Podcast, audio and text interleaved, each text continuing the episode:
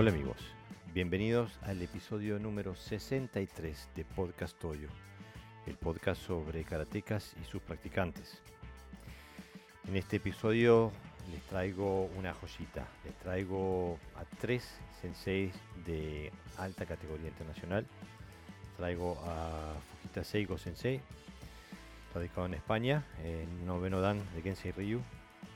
Eh, les traigo nuevamente a Ramón Fernández sí, Sensei, también desde España, y a Ángel Arena Sensei, eh, octavo dan de Shotokan, quinto dan de Uechi Ryu, eh, ex entrenador de la selección española de karate.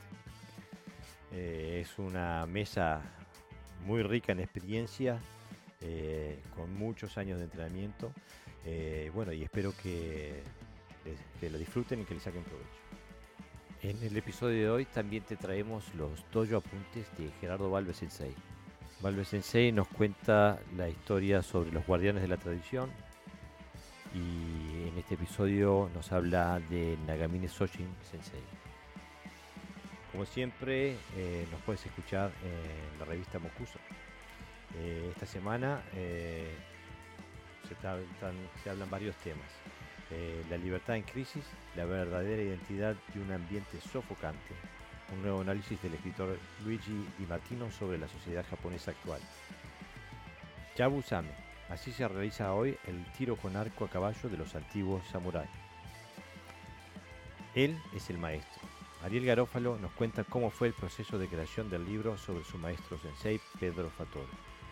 Y como todas las semanas, esta edición de Podcast Audio también la puedes escuchar en la web de Mokuso, mokuso.ar, revista de karate, arte y cultura japonesa. Bueno, espero que disfrutes y sin más te dejo con la entrevista.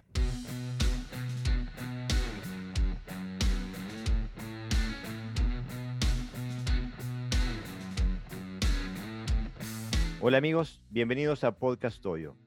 Hoy tengo un episodio excepcional porque gracias a, la, facilitación y a la amabilidad de Ramón Fernández Cid Sensei, que nos eh, consiguió la oportunidad de hablar con dos eminencias del karate español, del karate hispanohablante y el karate mundial, eh, hacer Fujita Seiko Sensei y Ángel Arena Sensei. Y los tengo a los dos sentados a, la mesa.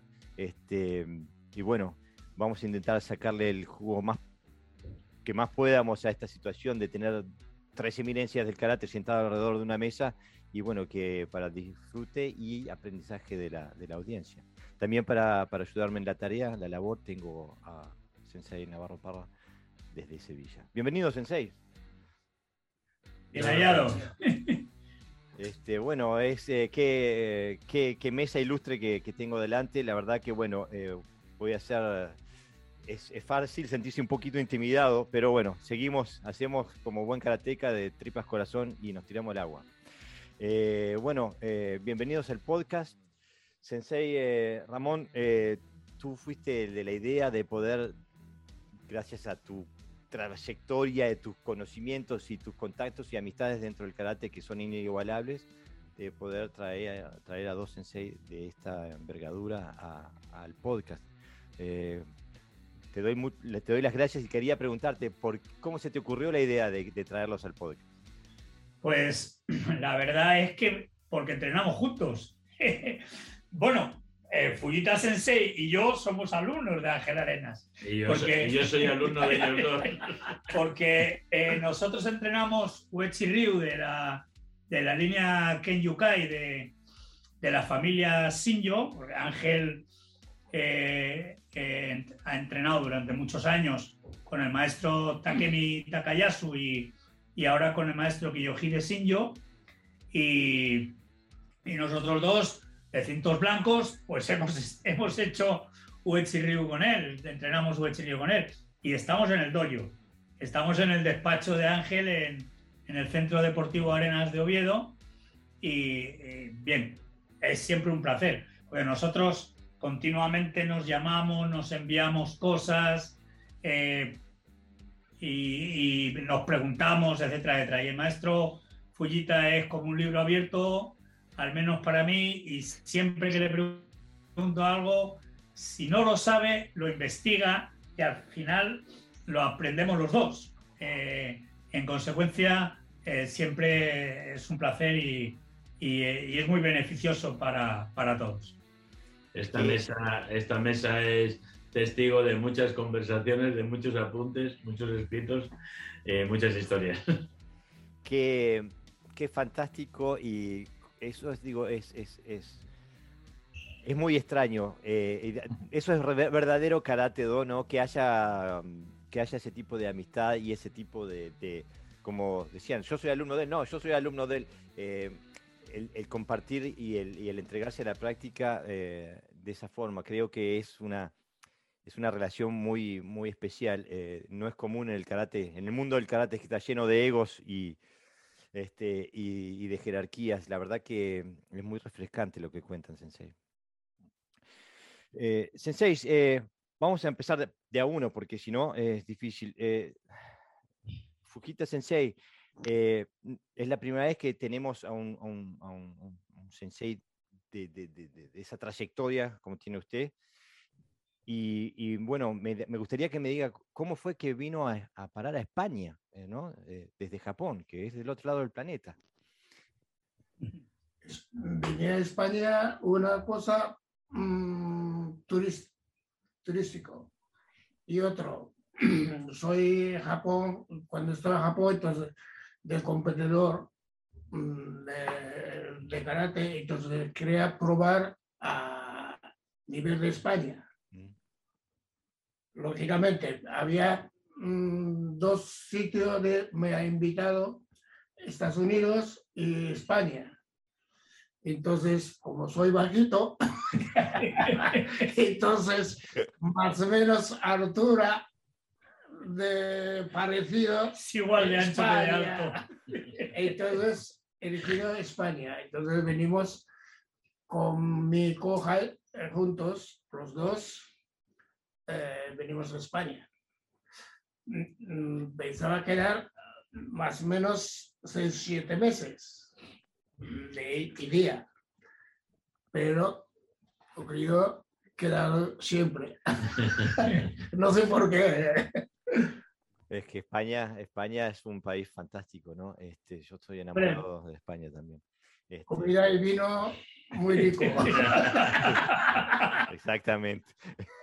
Este, pero, pero, Sensei, ¿cómo empezó, cómo empezó su carrera de karate? Y especialmente Gensei Ryu, que quizás no es muy conocido. Eh, mm, yo realmente primero hacía kendo, después quería continuar mm, de cosas de artes marciales. Me, gusta mm, trabajar individual no de grupo. grupo también, Japón, como béisbol, estos jugamos, ¿no?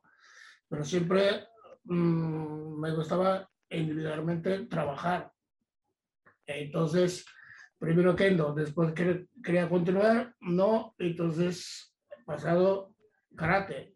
Pero hay, mi época, mm, yo no sabía qué estilo existía.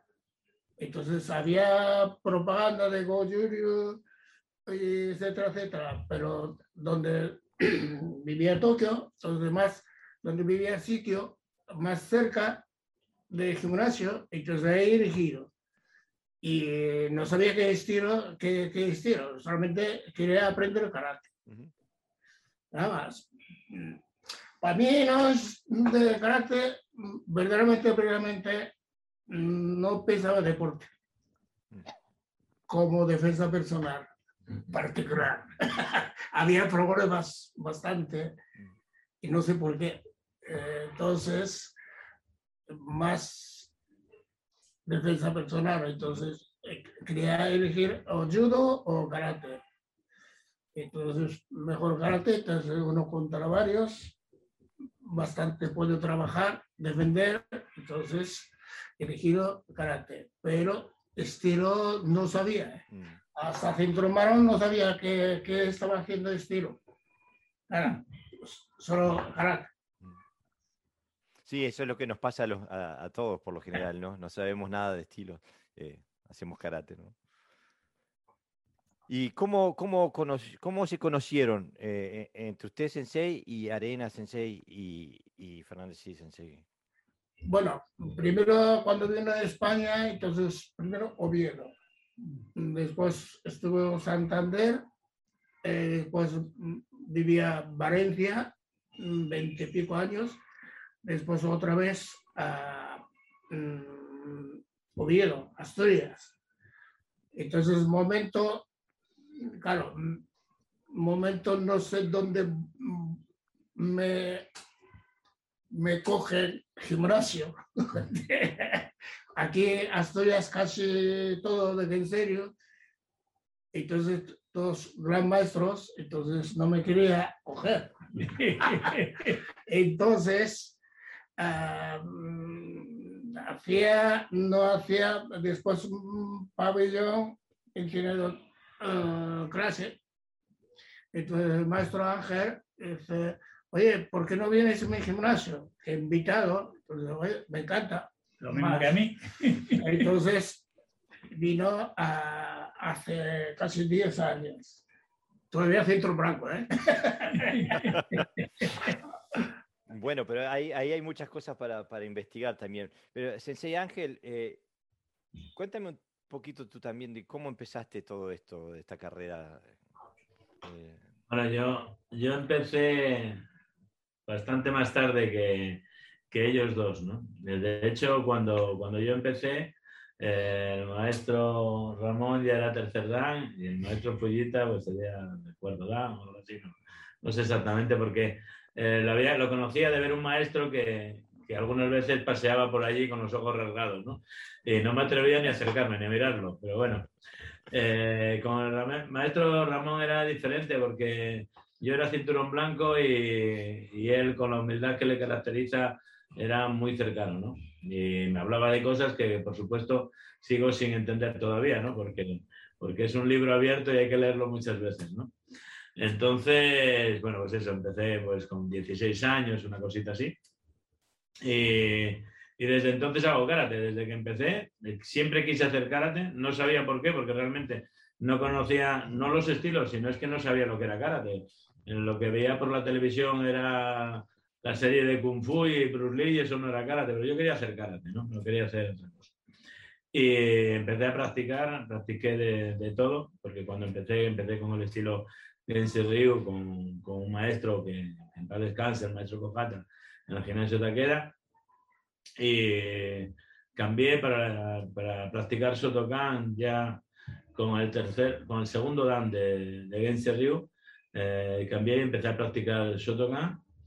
Y en el 2006 vi una exhibición de, de alguien que golpeaba simplemente un makiwara con, con una patada, ¿no?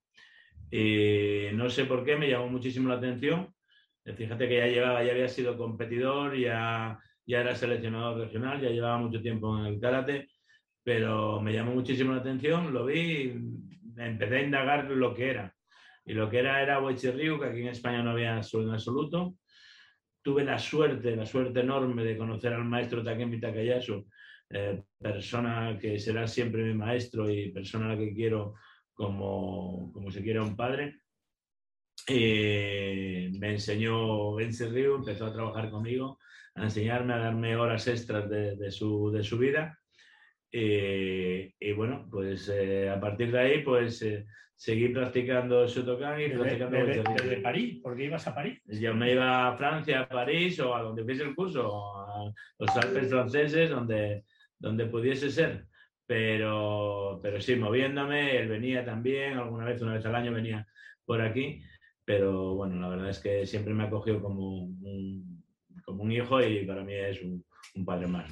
¿Y, ¿Y, estos tres estilos muy diferentes o, o se parecen en algo algunos? Porque yo eh, sé que el Genshin Ryu tiene una parte de Naja, ¿no? Y de Shuri.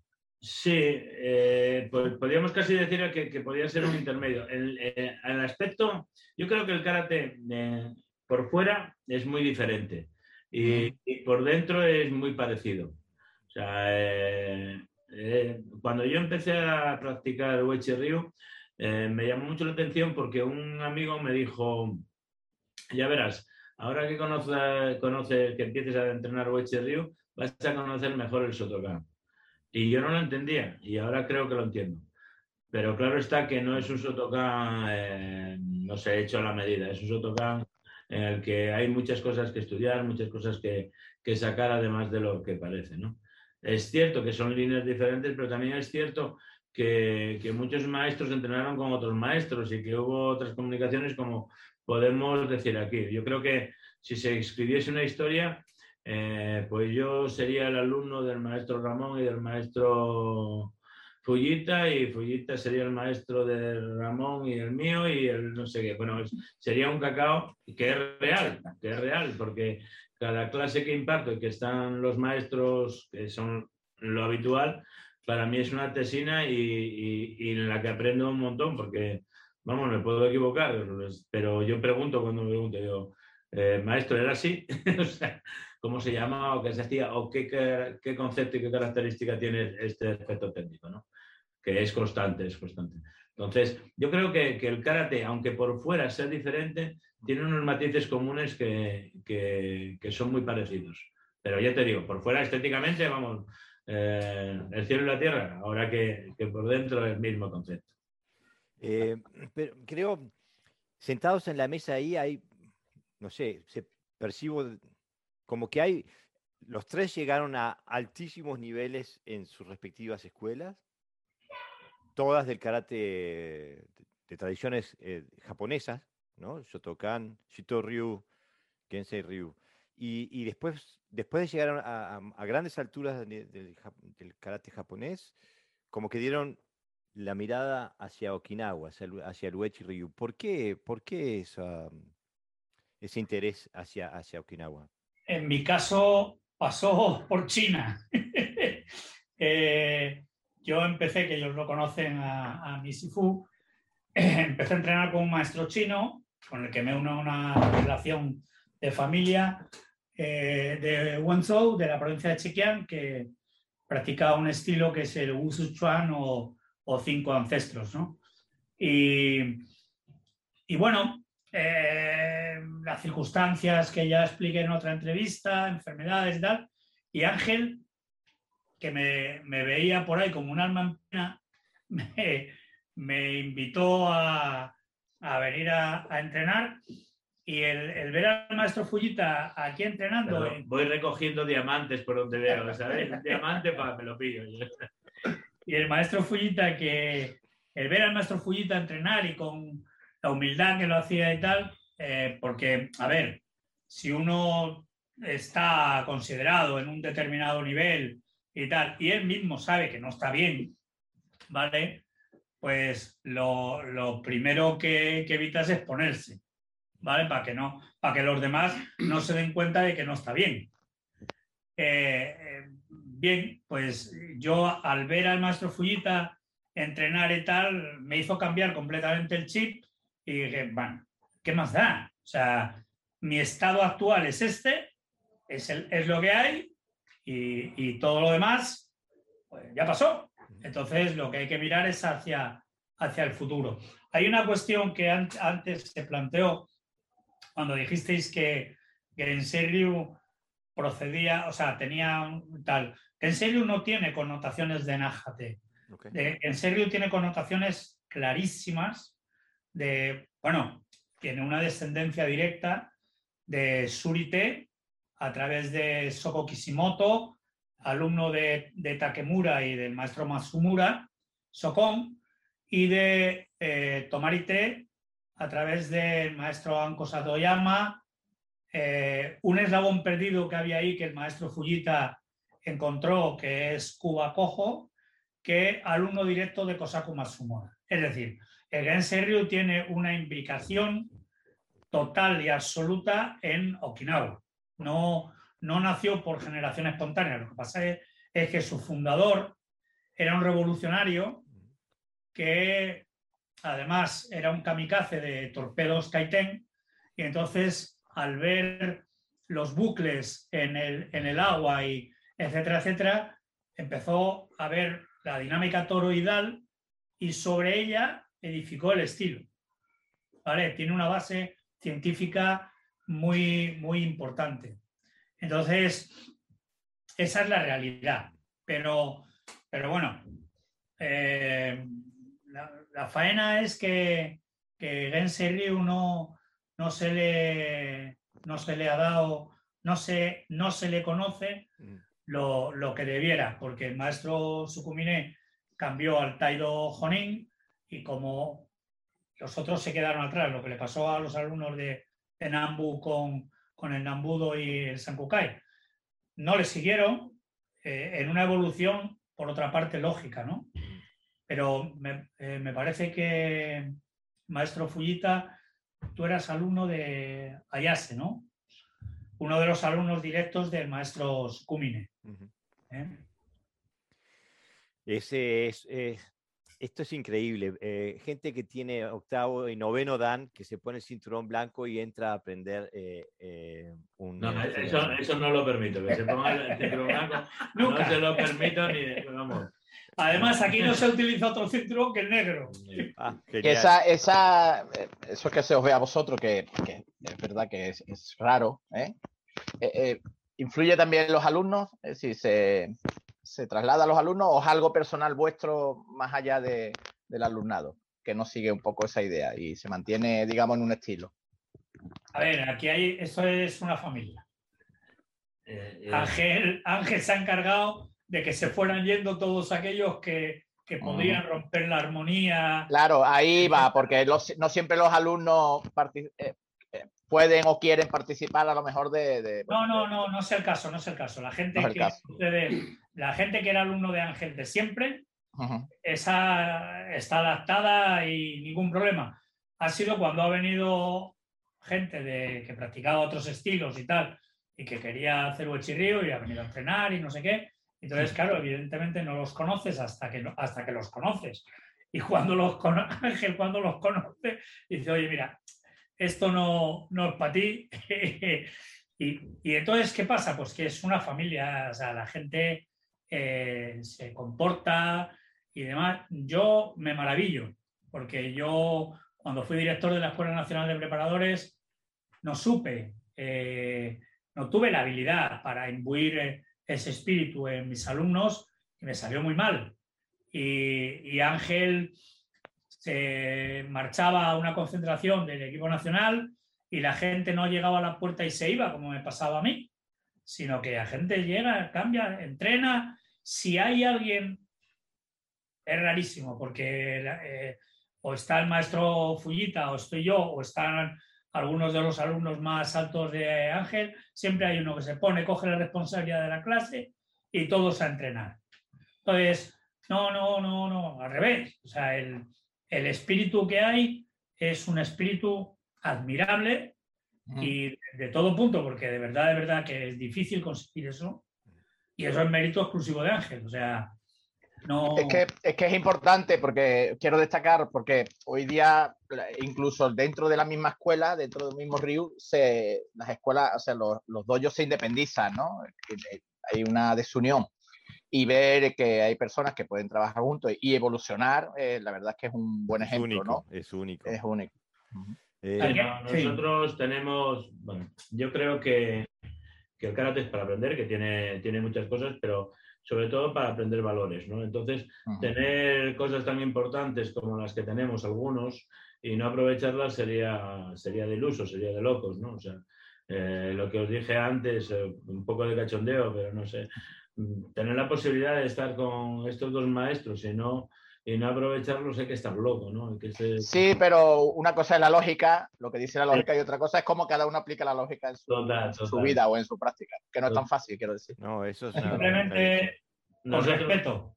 Claro, respeto, sí. Nosotros en, en el dojo, como, eh, como bien te dijo el maestro, eh, yo creo que yo no soy un maestro para todo el mundo, ¿vale? No sé si soy un maestro, pero lo que está claro es que no lo soy para todo el mundo. Entonces, hay gente que puede entrenar conmigo y hay gente que no, no, soy, no, puede entrenar conmigo, no, no, no está en, este, en esta dinámica de entrenamiento, de trabajo. Entonces, la gente que no está es mejor que esté con otro, que puede, que puede sacarle la acción. Yo hay gente que le dije Y es verdad, y por eso él, se, ríe mucho con ella. Pero le dije, bueno, que mira, lo que yo te voy a dar tú no lo quieres y lo que tú buscas yo no te lo voy a dar. O sea, lo mejor es que busques otra cosa, ¿no? Y ya está. Y así todo tenemos mucha gente, tenemos gente que trabaja y tenemos gente que, que se preocupa por uno por otro. Mira, los cinturones blancos, amarillos, naranjas, verdes, azules, eh, tienen un, un senpai, tienen un cinturón negro que se encarga de ayudarlos cuando tienen que realizar su test, su trabajo, y eso continúa durante todo el tiempo, tiene una responsabilidad sobre. Pero los cinturones blancos tienen que ganarse ese sitio. Y hasta que no se merece la pena de que ese cinturón blanco realmente le apasione lo que haga y busque el karate que, que hace, que quiere hacer y que, y que nosotros le podamos dar, no va a tener ese, ese senpai. Eso es ganar tiempo, no es perder tiempo, es ganar tiempo. Es cierto, no es un karate comercial, eh, pero lo hago así desde los niños hasta los adultos y tenemos muchos alumnos. Entonces, no es un karate comercial, pero es un karate suficientemente válido para que todo el mundo que le guste el karate lo pueda hacer. Además, aquí eh, entras al dojo y ves a alguien que no viste en tu vida y este dónde es.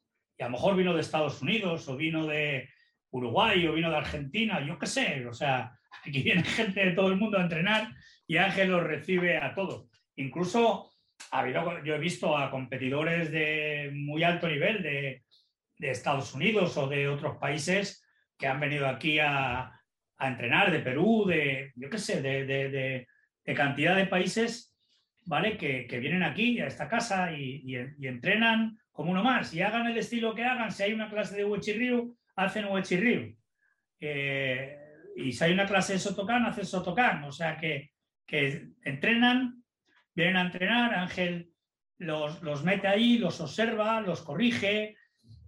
Eh, primero los entiende y cuando, cuando les los ha entendido y ve de, cuáles son sus debilidades y fortalezas, pues los, los aconseja, etcétera, etcétera, pero lo tiene todo el día trabajando.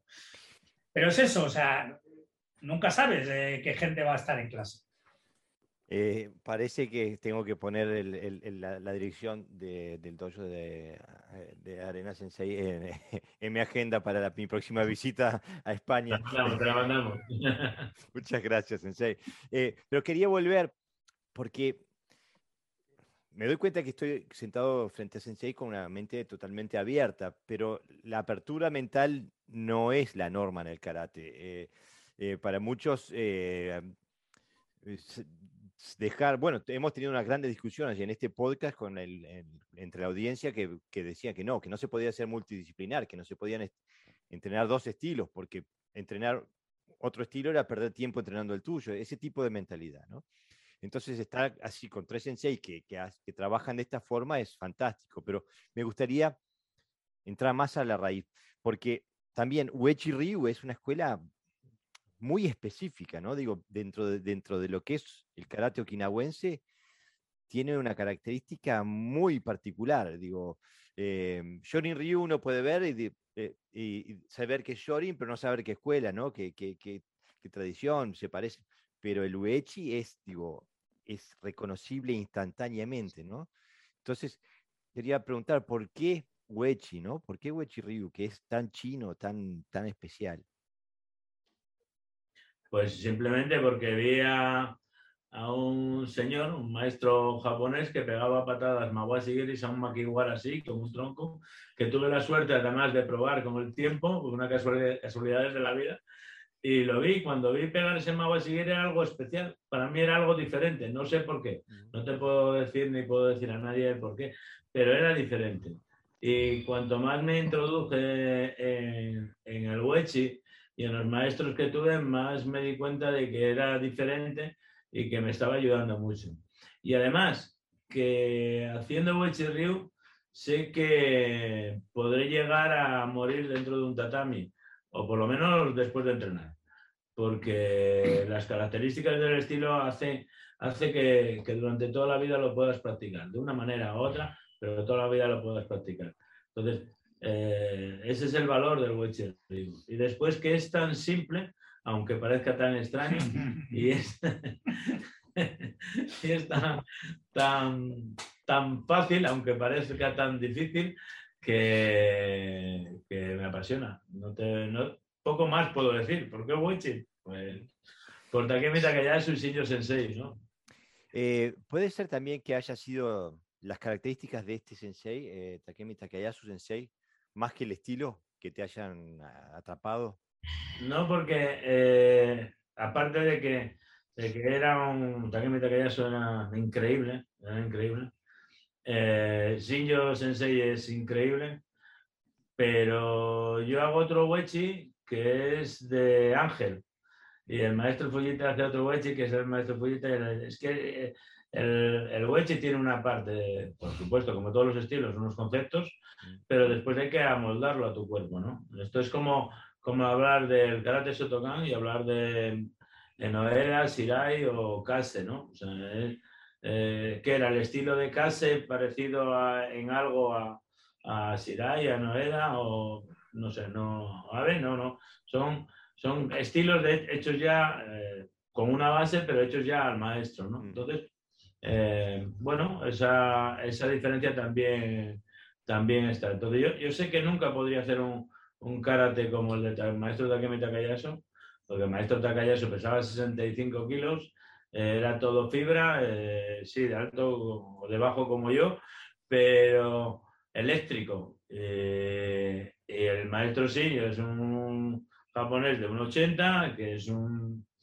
una mala bestia y un potencial y por supuesto muy superior a lo que a lo que pueda ser yo. Y yo, pues. Quizá. Sí, quizás lo mejor lo que viste es, es posible, porque yo también he tenido experiencias parecidas de ver algo y decir, uy, esto. Es, es que no se, ha no se ha perdido mucho ¿no? en el camino, eh, en el estilo Usher Río, que sí se ha perdido a lo mejor en otro. Y, todo, y, todo, tiene una lógica, o sea, todo, todo es efectivo. Yo cuando hago un kata de wechi puedo hacer un combate. Y puedo cerrar los ojos y puedo hacer el bunkai de ese kata. Sabes lo que estás haciendo. Si produzco un poco, puedo encontrar los puntos de efectividad en todos los movimientos de ese kata.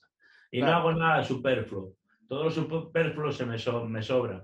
Porque sí me puedo identificar en el verdadero espíritu de la técnica.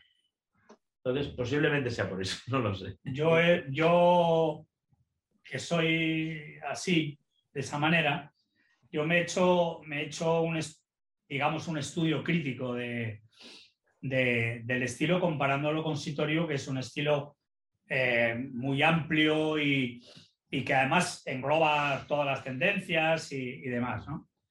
Y yo podría decir que Uechi Ryu, lo que yo he encontrado, ¿eh? Es exacto. cada, cada técnica está ahí por algo, no hay nada tal. Todas las técnicas se hacen con economía de movimientos, no hay desperdicio en absoluto, cumple las tres condiciones de Muri, Murda, eh, Mura y Muda del Kaizen, eh, con lo cual no existe desperdicio alguno.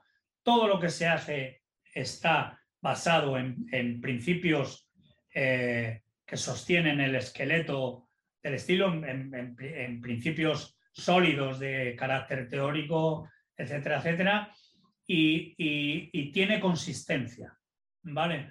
Hasta el más torpe cuando llega y empieza, eh, a medida que coge la forma de, de Sanchin e Irate Kamae y asienta, a partir de ahí ya empiezan a, a dar como una estera para que sienta lo que, lo que tiene que, que, tener contraído, lo que tiene que tener relajado, etcétera, etcétera. Y, como dice Ángel siempre, que lo repite, lo repite hasta la saciedad, cuando tengas una duda, todo está en Sanchin. Cuando tengas una duda, vete a, Sanchin Okamae y ahí lo vas a ver. Entonces, eh, ¿por qué me entra esta técnica y, y cojo así y esta no soy capaz de hacerlo? Pues vete a, a San y fíjate que si colocas los codos en su sitio, etcétera, etcétera, sí puedes hacer esta técnica, sí te da para, para enganchar ese ataque, etcétera, etcétera. ¿no?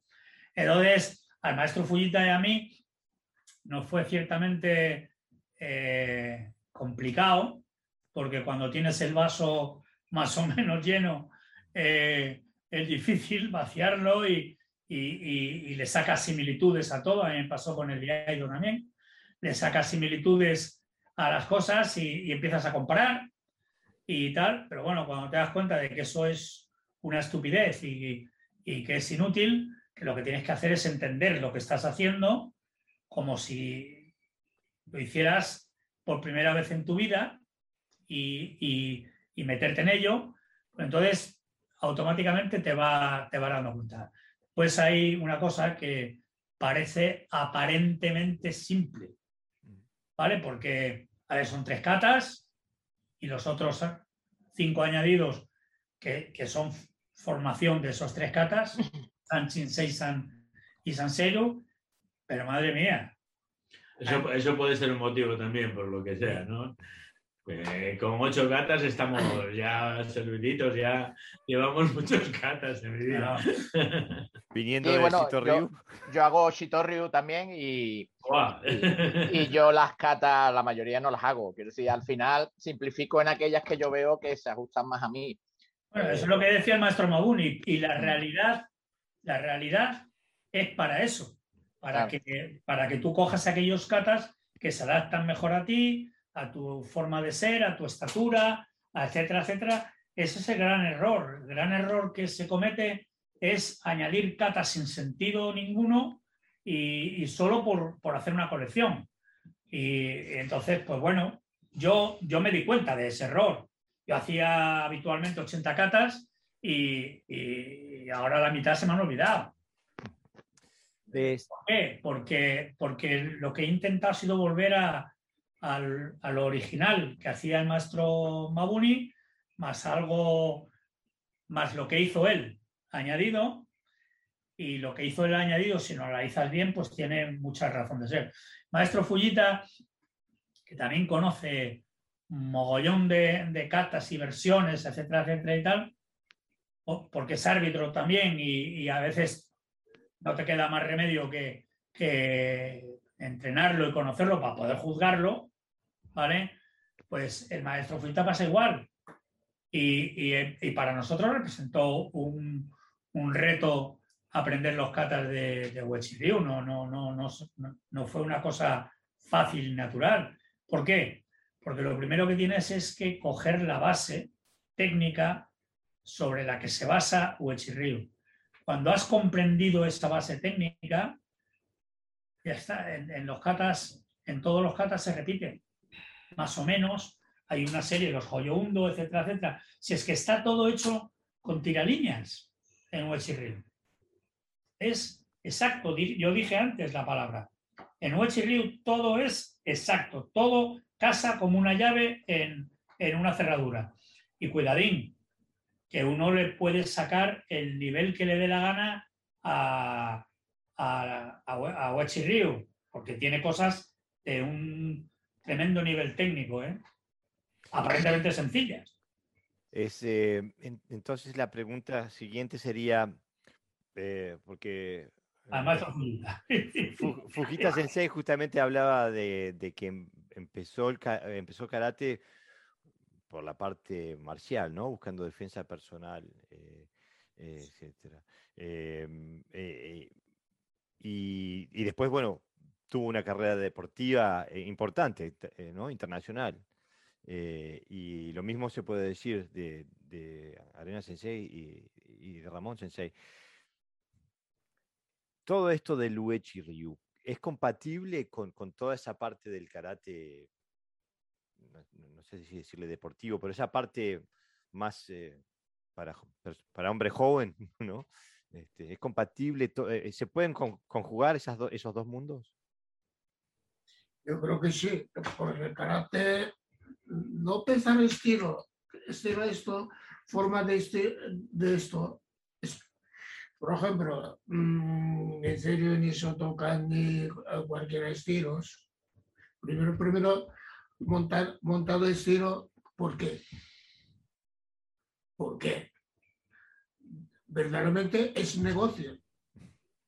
Grupación más grande, más gana tenerlo. Pero Ah, si no hay grupo, mm, no pone estilo, entonces lógicamente karate solo.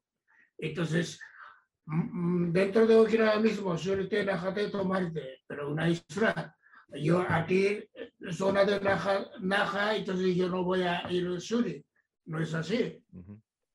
Porque vecinos Shuri y otro Naja. Entonces yo Naja, entonces Najate solo es a hacer. No, antiguamente no había frontera. Najate ni Shuri tiene Tomari hacía todo el mundo ah, hacia atrás. Únicamente viene Japón, bueno, Japón, Okinawa también Japón, pero Hondo, o sea, viene entonces cada uno y su manera de su agrupación. A mí me, me gusta realmente el karate. Entonces yo en Japón ah, también mmm, bastante estilos que practican no Gensei solo. Por ejemplo, Shindoji Nenryu de Ryobukai, eh, de, de Konishi, maestro Konishi, de allí gimnasio, como tenía amigos, entonces iba al gimnasio allí. Otro uh, cosa de Shotokan, también sabía kata y eso, pero no solamente yo de mm, principio he explicado, como estilo no sabía, entonces solamente kata, de karate, entonces adoptaba todo. Ahora, aquí Uchiru completamente distinto, pero ayudan para mí de karate, porque completamente distintos, ¿no? Entonces, a, ver qué absorber, absorber, absorber a mí, a ver si añadir de, dentro de, de estilo de serie, por ejemplo. Así de forma de, de practicando.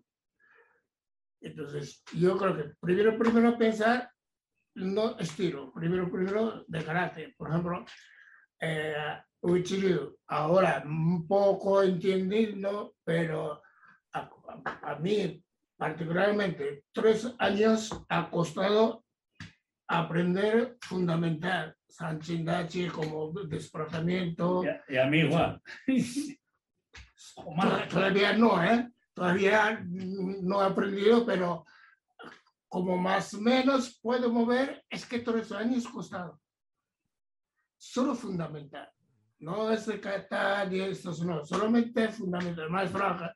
No, cada más frente o tal, pues, es distinto. Entonces, así de corrigiendo, más o menos, mm, particularmente, bueno, yo creo que puedo adoptar es tres años. que no tan fácil de, entonces, espero, espero, espero. Entonces, yo, tengo amigos de Shaolin Ryu también, de Yoshimon, de Shaolin Ryu. Allí también, entonces, Shaolin Ryu, también hago, pero yo creo que no es particularmente, ¿eh? yo, más importante no pensar estilo. Primero, primero, carácter. Es que entonces más puede tener profundidad. Es una mentalidad muy especial que tiene Sensei, ¿no? Porque eh, dígale uno a un karateca moderno que use tres años aprendiendo las bases, ¿no? Eh, digo, hay que tener una, hay que tener un temple especial para, para, entrarle el karate de esa forma. hay que tener ganas. Exactamente. No, se trata de otra cosa. Yo creo que tres años es poco, ¿eh? de, todas formas, eh, el tema de, de, tres años, cinco, cuarenta, eh, no es, es un número, ¿no? Realmente es que tú entras en, un dojo o en un clase y tú practicas y, vas pillando el equilibrio o la forma o la posición. Pero te, das cuenta que, que, con el tiempo es cuando empiezas a, sentir el agarre al suelo, el ver cómo te pegas como una ventosa, el ver cómo la respiración hace que controles el movimiento, el, el ver que, que, los movimientos superfluos nos sirven, en que una colocación correcta del cuerpo hace que la tensión vaya en un sitio determinado. El que la tensión en un punto determinado forzada no sirve para, para nada. Todos esos pequeños detalles se van haciendo con el tiempo. No, no es algo, eh, creo que, que, debe de ser entretenido si te gusta, ¿no? Es un poco eh, como bueno, cualquier deporte de precisión, ¿no? O sea, esa capacidad de concentrarte para conseguir un objetivo te hace que eso sea agradable. Entonces, eh, hay, hay, una parte que yo creo que, que, antes quería, queríais entrar, que es un poquito en la del Weche la parte deportiva o la parte del comité deportivo o algo así. Creo que, creo que, que la idea era por ahí. Eh, hay un competidor que se llama Wayne Otto, ¿no? uno de los más laureados en Fantástico, el mundo. un monstruo. En inglés, ¿no? Ahí, y un gran amigo, o sea, que lo tiene todo. Y además hace Wechi. Fue la primera persona con la que yo No hice una clase de Wechi. No lo sabía. O sea, con eso ya te puedo contar, ¿no? Eh, bueno, compañeros y amigos y todo esto. Pues campeón del mundo varias veces, un karateka increíble, es de Wechi Ryu. Quiero decirte, eh, lo único que hacemos cuando, cuando hacemos algo deportivo es trasladar unos conceptos básicos del karate que hacemos a un deporte de competición, que con los niños, con la gente joven, viene muy bien porque necesitan probar, se necesitan hacer, pero para cualquier persona también viene bien, porque eh, para el karate necesitas probarte, tú tienes que saber si la técnica llega o no llega.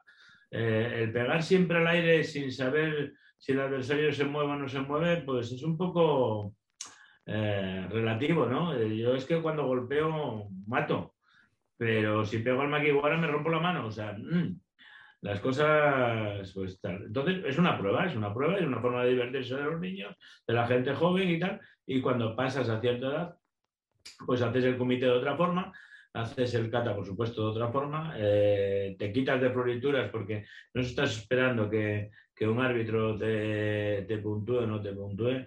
Mira, os voy a contar una anécdota, eh, lo hacemos, lo hacemos bastantes veces, ¿no? Eh, el, el dojo de la clase de, de Uechi, de veteranos, algunos más jóvenes y tal, pero bueno, so- sobre todo veteranos, ¿no? Pues se apuntan al campeonato de, de Asturias o al campeonato de España de los estilos. En el campeonato de Asturias, el campeonato de Asturias de catas por equipos. Y cuando hacemos el bunkai del kata, hacen el bunkai exacto del kata. Porque si son tres equipos y quedamos terceros es lo que queremos. O sea, quiero decir, queremos hacer Uechi Ryu, queremos enseñar el bunkai de Ryu y queremos que nos salga perfecto. Pero eh, no, es, no se busca un resultado, sino pues, se, se busca un día de, de partido, ¿no? Un partido de un día donde vas a, a jugar con la pelota, un día de risas De fiesta. y ya está. No, no tiene mucho. Y entrena mucho tiempo para ello, ¿no? Pero, pero no modificamos con una floritura, con nada, no modificamos el kata. Hacemos el kata. El kata y el- Pero, pero Sensei, esa mentalidad eh, eh, es diferente a la, normalmente a la mentalidad de los competidores. Por ejemplo, Jorge y yo, que es, eh, yo creo que es conocido ya, que no estamos muy de acuerdo con el- la competición, por lo menos actual, quizás no estamos en contra de la competición como sí, sino qué tipo de competición es, ¿no? Y lo que estás exponiendo ahora sí se acerca mucho a lo que yo eh, preferiría que fuera una competición, que creo que ya está bastante alejado. Y sobre los estilos, por ejemplo, eh, yo, yo que he cambiado de estilo alguna vez, eh, el- tenemos a veces unos automatismos tan acentuados que aunque hay principios comunes en todos los estilos, pero digamos el- el- la parte más externa, ¿no? la parte más técnica, el gesto, a veces cuesta, cuesta eh, adaptarse a un nuevo estilo. Dicho, a veces o siempre. Entonces, claro, para la gente que se dedica a la competición, que todavía está mucho más alejado de esos principios del movimiento, eh, eh, es verdad que no, to- no todo pasan, digamos, ese, esa etapa, ¿no? Donde ahora ya no compito y, vuel- y y vuelvo fuera- al origen, ¿no? Si fuera fácil, lo haría cualquiera. Todas las cosas Claro. que, que tienen valor cuesta trabajo hacerlas. Eso es. Si quieres beber del vaso de vino, tendrás que vaciar el vaso de cerveza. No voy a decir de agua porque no. Entonces, si, si quieres aprender un estilo de karate, tienes que vaciarte del tuyo. Yo lo Así digo es. muchas veces, vaciar el vaso. Vaciar el- Claro, pero, pero vosotros los ponéis con tanta naturalidad que Pero parece que, es normal en todo el mundo y no lo es. Eso te va a llevar los tres años. A ver, a ver, el maestro Fujita lo acaba de decir. Pues muy El poco tiempo, ¿eh? el- A ver, en Uechi Ryu, tú cuando, cuando pegas un golpe, inmediatamente viene Sairate no Kamae. Nosotros venimos a- eh, hemos hecho, nos ha costado Dios y ayuda el dejar de hacer esto y, y ve- y venir a esto. pero al final, cuando vacías el vaso y, te aíslas y te centras en, lo, que, en lo que estás haciendo, haciendo, ¿vale? Te vas olvidando y, al César lo que es del César y a Dios lo que de, lo que es de Dios. Es decir, hay una cosa que es muy importante en el karate, que es la, la cualidad de adaptarse a las circunstancias. Esa cualidad es esencial. Los mejores karatecas son los que mejor se adaptan. Entonces, si tú te basas en, un corsé eh, eh, en el que te metes y que te constriñe y no puedes expandirte ni irte hacia ningún lado, toda la vida te quedarás así. ¿Vale? Pero si eres capaz de, adaptarte y, demás, entonces podrás hacer eh, otras cosas y además descubrirás otros caminos. ¿Vale? Tú, es, lo, que nos pasa a nosotros. ¿Tú crees que que es difícil, ¿no? Cambiar de, del karate deportivo al karate tradicional. Ah, yo creo que a mí, a mí personalmente no, no, lo sé, no lo sé porque no, no he estado en esa situación. Pero sí tengo ciertas experiencias. Yo te, voy a, yo te voy a poner un ejemplo. Pero competidores de otra época. Bueno, hace cuatro días. No, no, yo tengo, yo tengo, tengo alumnos que son, fueron competidores ayer, por decirte algo, y hacen un karate tradicional muy, muy, muy bueno. Pero bueno, eso no, no es que todo el mundo pueda hacerlo, ¿vale? O sea, también es cierto. Pero, pero yo te voy a poner un ejemplo. Mira, yo cuando golpeo suto, golpeo así, ¿no? Entonces, eh, porque golpeo suto así, que es que no voy a poder jugar al pádel, nunca voy a jugar bien al pádel que tengo que, que volear o que tengo que hacer una bandeja, o nunca voy a poder jugar a golf donde el movimiento. ¿Por qué? Si tú hablas perfectamente español, ¿no vas a poder hablar inglés? ¿No puedes hablar francés? Igual si aprendemos a hablar francés e inglés, ¿no será más fácil hablar alemán? Eh, hay bastantes conceptos que, que, en el karate nos restringimos, hacemos así, que tiene que ser así. No, tú tienes que hacer karate tradicional. Bueno, vale, o sea, lo tienes que hacer. O si haces karate tradicional, no puedes hacer karate deportivo. O el karate deportivo no, no tiene los valores que nos gustaría. A mí hay muchas cosas del karate deportivo que no me gustan y algunas las, las acabo de sufrir eh, muy, muy recientemente, ¿no? Pero hay, hay otros valores del karate deportivo que, me, interesan muchísimo. Y, hay cosas del, del, karate deportivo que me parece bien. Mira, un ejemplo. Te voy a poner un, un valor del karate deportivo que otra gente hace y nosotros no hacemos. Lo decía todavía este domingo a, mi hijo y, a alguna persona más que estaba, algún alumno más. Digo, ¿qué es? ¿Que no vamos a celebrar nunca ganar una medalla? Porque como muchos salimos y damos un abrazo al COAS y tal, pero ni pegamos un salto, ni hacemos un esparabán, ni, ni nada de nada. No somos capaces. Pero no somos capaces porque, porque yo lo inculqué desde el principio. Digo, acabas de ganar igual que acabas de perder. ¿vale? O sea, no, porque no, me gusta, ¿no? Entonces es un valor. Quiero decirte, sí, eh, eh, nos puede parecer pues mal el buscar, pero es que en el karate deportivo hay muchas estrategias del karate eh, tradicional. Algún día tendremos capacidad, o sea, tenemos la, tendremos la posibilidad de compartir tatami. Y, y, entonces explicaremos cómo un vacío en el karate tradicional es igual que un vacío en el karate deportivo, con la única eh, decisión de que el punto va a ser diferente, pero el aspecto táctico es exactamente el mismo. un seno se en karate tradicional es exactamente igual que en el karate deportivo, porque hay una relación entre el espacio, tiempo, desplazamiento, técnica, que es semejante. Lo único que cambia es la técnica con la que puntúas. Y yo eso lo cambio. Yo hace años que no pongo una guantilla. Y, sabéis que, bueno, que llevo años entrenando karate deportivo y dando cursos de karate deportivo. Pero hace años que no pongo, pongo una guantilla. No la pongo porque me siento como a un gato que le, que le atan las manos. Porque a mí me gusta agarrar, me gusta empujar, me gusta meter el codo, me gusta hacer esas cosas, ¿no? Entonces, claro, con una guantilla no lo puedo hacer. Entonces, ya está, desviado. Pero hay muchos conceptos que nos pueden ser beneficiosos.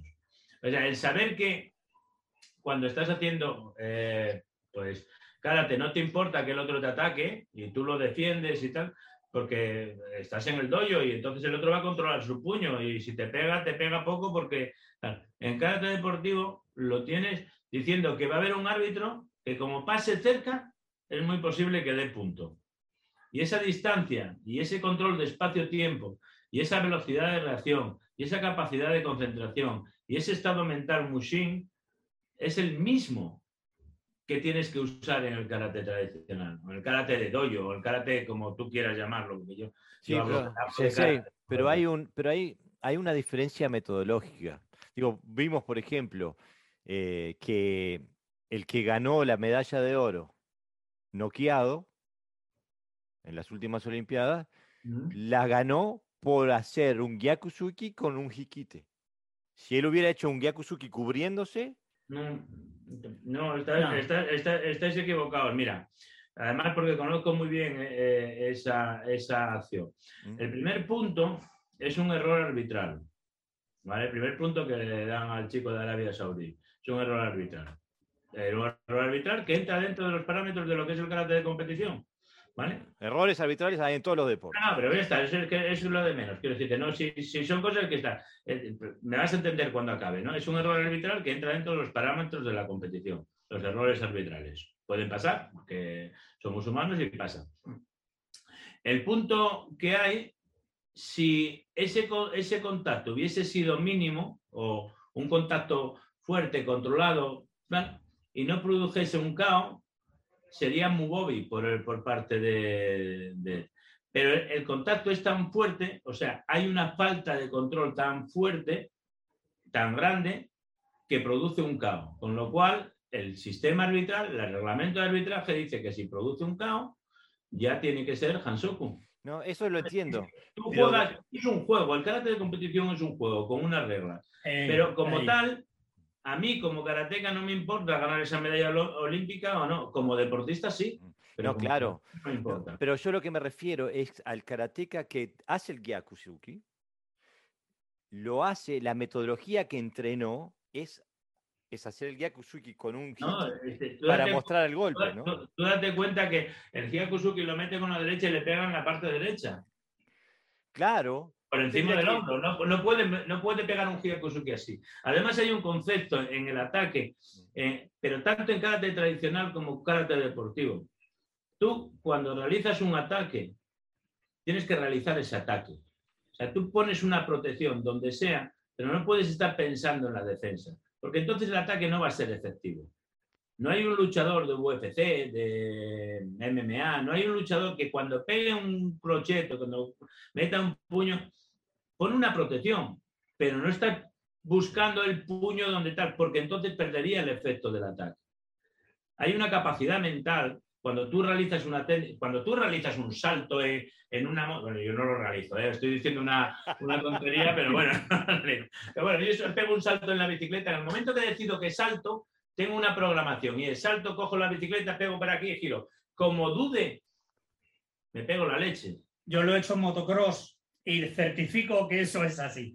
Eso es como cuando coges la bicicleta, estás bajando por ahí, ves una piedra y empiezas a pensar, a ver la piedra, a ver la piedra, pues encima, con la piedra. Mira que no había sitio a la derecha y a la izquierda, pues te das con la piedra. Pues cuando haces un ataque en karate es lo mismo. Cuando tú decides tirar Kizamishuki, tú vas a poner una protección aquí y vas a tirar. Como si la decides poner aquí, como si la decides poner abajo porque piense abajo, pero decides eso. Como en el transcurso estés buscando dónde vas a poner esta mano, esta no va a va a perder toda la efectividad. Por eso el ataque. Otra cosa es que me digas que cuando yo hago un Hyakusuki no pongo la mano nunca en la cintura, chuda. Me parece bien. Eso es un error técnico. Es un error técnico que llevamos trabajando toda la, toda la vida. O sea, llevamos haciendo pum, pum, pum toda la vida. Entonces, es un error técnico. Mis alumnos, la inmensa mayoría, unos los buenos, ¿vale? Los buenos, ponen la mano arriba. Pero la ponen ahí como una protección. Quiero decirte, si les pega por este lado, les van a pegar una leche, está clarísimo. Pero, yo quería matizar una cosa que a lo mejor no se me ha entendido. Eh, eh, mi maestro decía que en, combate no había estilos. Eh, claro, por supuesto. Ahí no hay, pues, es verdad que no hay diferencia entre. pero no, no solo. Claro, claro. La técnica... sí, lo sabía, o sea, veías a uno pelear y sabías de qué estilo era. Sí, no. Claro, eh, siempre hay algo, digamos, ¿no? Uno sabe de qué escuela es dependiendo de cómo se mueva, ¿no? Pero, yo no me refería tanto al combate, que incluso cualquier arte de contacto mm, sigue los mismos patrones tácticos. Sí, la idea es distancia, espacio, tiempo y espacio. Y ahí es donde me muevo, ¿no? Y luego, evidentemente, qué técnica utilizo depende de dónde esté en el ángulo, etcétera. Todo eso es igual a, digamos, ¿no? Que, que, los estilos no haya tanta diferencia. Yo me refiero más a, la parte más profunda del karate, a las katas, ¿no? Esos movimientos que yo os veo a vosotros en el Shiryu, que saca este músculo, que saca aquel, ¿no? Kata, eh, sí, a todo lo que no es, digamos, el, cuerpo a cuerpo, al karate más personal. Eh, ahí sí hay un, creo que hay un gran salto técnico y, y ahí es, Ahí estoy, más, de acuerdo contigo. Eh, si tienes unos automatismos, si tienes un automatismo, bajar ahí, ¿no? Yo ahí estoy más de acuerdo contigo. En el kata creo que se modificó demasiado buscando parámetros que no tienen sentido con, relación al karate tradicional eh, y que tienes que empezar un poco de nuevo cuando quieras volver al karate en su, en su hmm. espíritu, ¿no? el, problema, el problema reside única y exclusivamente en una cuestión. Si tú entrenas karate tradicional, como debe de ser, eh, a los competidores les das una adaptación con conocimiento del reglamento, y ahora os explico por qué, y automáticamente los competidores hacen lo que han aprendido siempre, hacen karate y se adaptan al reglamento y utilizan el reglamento a su favor.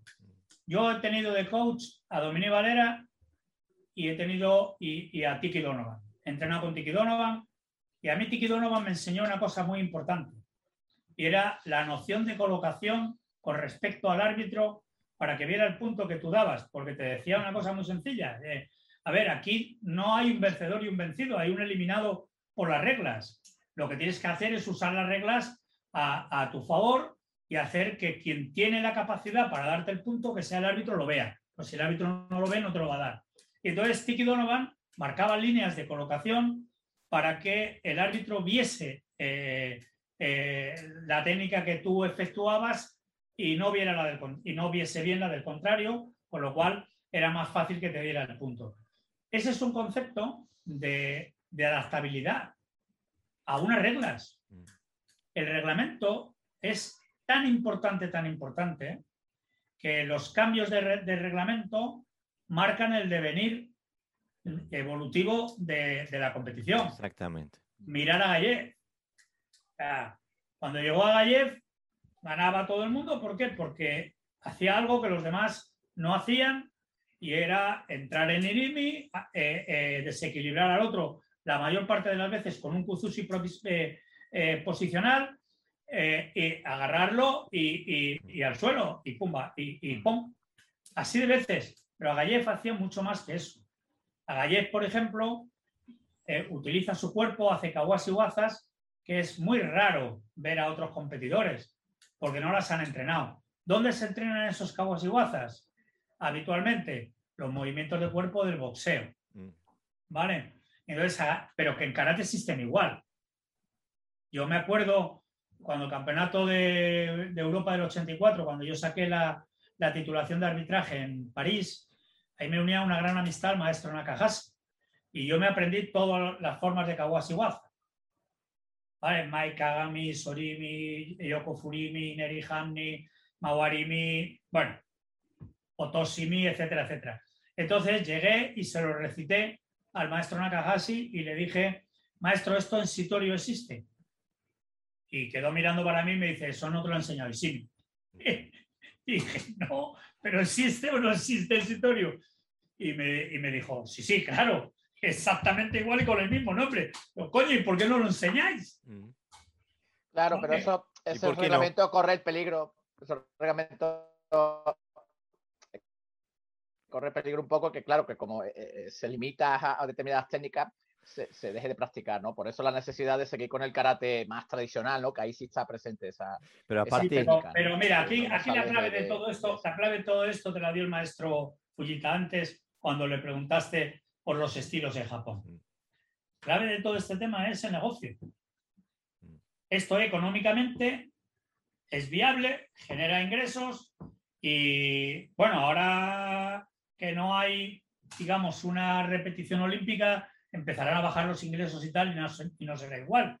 Pero, pero hay una cuestión que, es, que está clara. O sea, si tú llevas las cosas en una determinada dirección, vas a generar una, una determinada cantidad de ingresos y a los que viven de, de- de ello les interesa, ¿vale? Ángel vive de ello, pero Ángel porque, porque tiene un centro deportivo impresionante y, y- y- y esto hay que mantenerlo.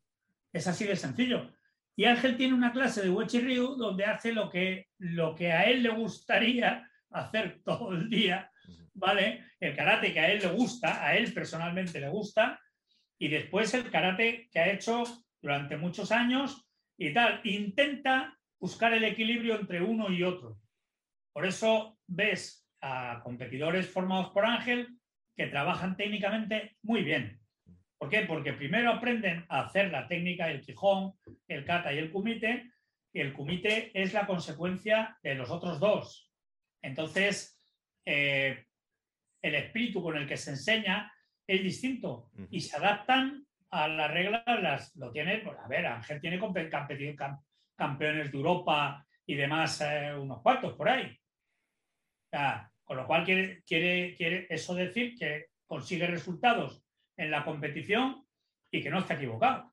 No, por supuesto. Jamás nos animaríamos a, a- a decir algo así. Este, los resultados hablan por sí solos. Eh, pero eh, Sensei Fujita hablaba que había hecho sus. tenía sus, sus primeros pasos en las artes marciales. eh, Sensei hablaba del kendo. Mm. Y la otra vez ha- hablando con eh, unos karatecas de la línea de Nishiyama Sensei, eh, y, parecía también que estaban muy enfocados en lo que, en lo que provenía del kendo dentro de su karate. ¿Ven alguna, algún paralelo entre, entre la- lo que hace el kendo y lo que hacemos en el karate de hoy? Sí, yo- Mm, por ejemplo, mm, de combate o estos, a mí eh, particularmente hacía kendo, entonces lógicamente Kamae, entonces brazo derecho adelante y eh, lógicamente Kizami, entonces como desplazamiento de, de kendo, de ataque de men, Ujú. lo mismo, solamente largar brazo. Entonces, bastante, como mi época no había peso, ni altura, ni, ni nada. Yo pesaba 58 kilos contra 100 kilos o contra 2 metros, no importa. Tira. Y toca. A mí también me tocó así. Entonces, ¿cómo hacer? Que soy bajito. Entonces, distancia de, de él. Entonces, lógicamente, no puede entrar. Entonces, ¿qué hacer? Por ejemplo, dos metros de, de- de distancia, un metro medio, me pega, entonces yo pongo dos metros. Entonces no me pega. Entonces, dos metros a entrar a él, entonces, ¿cómo hacer? Desplazamiento de. Entonces, lógicamente, es que tan velocidad, entonces a mi competición nunca ganado. 99% Hansoku, lógico. Porque cuando, cuando golpea, entonces quité. Hasta que no toca, lógicamente no lo cojo. Porque si es llegado o no llegado no, no podemos saber. Entonces entrar tan velocidad, entonces tampoco no puede parar. Entonces, y doy, después cojo. Entonces, claro, ahí eh, ya bastante El maestro, fama. el maestro no puede parar. Hasta que no toca, no para. No. No tiene Ah. freno. No, pero en lo que estaba diciendo el maestro Fujita, hay una cuestión eh, eh, que él me va- ahora seguro que va a reafirmarla. En el Campeonato del Mundo del 80, recuerdo que cuando venían los competidores japoneses, muchos competidores universitarios, ¿vale? Todo el mundo peleaba, eh, su kamai era como si tuvieran un shinai en la mano y emoto dachi, ¿vale? De frente, como si tuvieran un shinai en la mano y el moto dachi, hacían unos, kisami, unos kizamisukis absolutamente fulgurantes. Y como estaban eh, altos, se desplazaban a una velocidad eh, eh, tremebunda, ¿vale? Pero también eran más fáciles de barrer. Y, y- Bueno, y, bueno, Alguien está en a- a mí desacuerdo. me pasaba eso. Aquí, aquí les pasaba eso, pero bueno, pero lo que, lo que, lo que estaba explicando el maestro Fujita antes, eh, eh, estoy completamente de acuerdo con él en que eso es así. Hay muchos principios del kendo que, que están, que se adaptaron al karate. En Sitorio mucho. Y los principios estratégicos de, de combate, eh, por supuesto. ¿no? Sí, claro. En las reacciones, si cambias, si cambias las técnicas de brazos y de piernas por el propio Sinai, incluso en los, los golpeos circulares, los golpeos Chudan, las, las, anticipaciones y tal, tiene, tiene muchísimo que ver. ¿no? Yo creo que tiene un concepto muy, muy, muy similar. Hombre, antiguamente de gente de, importante de karateka también hacia mm, Kendo. Kendo, Jinenryu. Jinenryu, ok. Ahí practicaba. Entonces, a, algo influyen de estas cosas. Por ejemplo, mm, solamente ataque nada más no. Por, ejemplo, desde que mm, Makiwara estos, desde que viene de Jinenryu. Entonces, hay bastante cosas de Kendo influyen en karate. Yo creo. En su génesis, ¿no? Cuando... Sí, Claro. Claro. Sakagami Ryuso, por ejemplo, de Historio, era un grandísimo kendoka. Eh, eh, Konishi Yasuhiro Sensei, que, acaba de nombrar él también, y muchos así. Y evidentemente, cuando, cuando el karate llegó a Japón, eh, tanto en Sotokan como, como, por ejemplo, en Historio con el maestro Mabuni, eh, eh, hubo una influencia, nos lo contaba una, una noche de, de, conversación al maestro Nakahashi, al maestro Ishimi y a mí, el maestro Kenei Mabuni, eh, en casa de, del maestro Ishimi en Madrid, que él también eh, practicó kendo, le gustaba muchísimo, ¿no? Entonces, en su último libro, que es prácticamente su testamento, él habla del concepto de Hangeki, de, de, de la defensa de Shitorio, como una aplicación del Gashiuchi de Jinen Ryu, de Jigen Ryu, perdón. Eh, en, en Jigen Ryu no había defensa, no hay defensa. En Jigen Ryu el, el ataque es la defensa. Es una característica, ¿no? Y, y, y bueno, parte de, del karate tiene, adoptó esa filosofía. Hay, hay, formas defensivas de, por ejemplo, el, en Sitorio, de las cinco formas defensivas, la forma, la forma Hangeki, en general en karate se llama Koboichi o Koboitai, es decir, ataque y defensa son lo mismo. El maestro Choki Motobu te decía continuamente que ataque y defensa son lo mismo, Koboitai, siempre. Y si te fijas bien, lo, en, los comités que organizó, etcétera, etcétera, lo, lo, hacía siempre. Defensa y ataque son, son simultáneos, ¿no? O, o, en técnicas dobles o en el, en el, mismo ataque y defensa se confunden, ¿no? Entonces, eso es, es cierto. Encuentran, eh, quizás esta pregunta va entonces más dirigida a, a Arena Sensei. En, en, a, este tipo de, de, de, de, principios también se encuentran en un estilo tan, eh, tan ancestral como, como Uechi Ryu. Sí, además, eh, dentro de las técnicas básicas están aplicadas las técnicas que se llama Hajiki, que, en la que la defensa toca el, el, la, la, el brazo atacante o la pierna atacante para continuar con, con, con, una acción de golpeo simultánea. ¿no? Y es, son los mismos principios. ¿eh? Al final eh, hay que tener en cuenta que toda, todo el, el, arte de combate tiene que basarse en unos principios y los principios suelen ser muy similares. ¿no? Entonces, eh, en Weichi además es que se ve incluso más, más claro que, que, que en otros estilos. Sí. porque, porque además es un trabajo puro y duro de las 13 técnicas de Oyogundo que, que hay. Hay en las 13 técnicas de Oyogundo hay eh, dos acciones de Hajiki eh, totales. Hay de tens y de esquiva acciones que son, que son claras y, y, que son similares a los mismos principios. ¿no? Entonces es, es habitual. Posiblemente la característica del, del Ryu es que trabaja mucho con, con, partes diferentes del cuerpo. ¿no? Con, eh, con, con, una mano a- eh, realizando un trabajo y la otra mano realizando otro. No que la inercia de la mano eh, de un ataque o de tal de- se condicione hacia el otro, sino que, que son órganos independientes, son eh, armas independientes que hacen trabajos independientes. Igual posiblemente la característica de, mm, al nivel de, de la base del trabajo es ese. No, No, eh, pues no hay una técnica continuamente de, de acción y reacción, sino que la misma técnica puede estar haciendo diferentes cosas eh, con otras situaciones. Pues hay, hay una parte que, es el movimiento de la forma en la que se usa la cadera, no se mueve la cadera, se usa la, cadera, porque básicamente todo el trabajo, la inmensa mayoría del trabajo es frontal, ¿no? Es como, como el el uso de tanto de la cadera como de los omoplatos, como de- del tronco, es un poquito diferente, un poquito no, bastante diferente a otros estilos de, de karate, ¿no?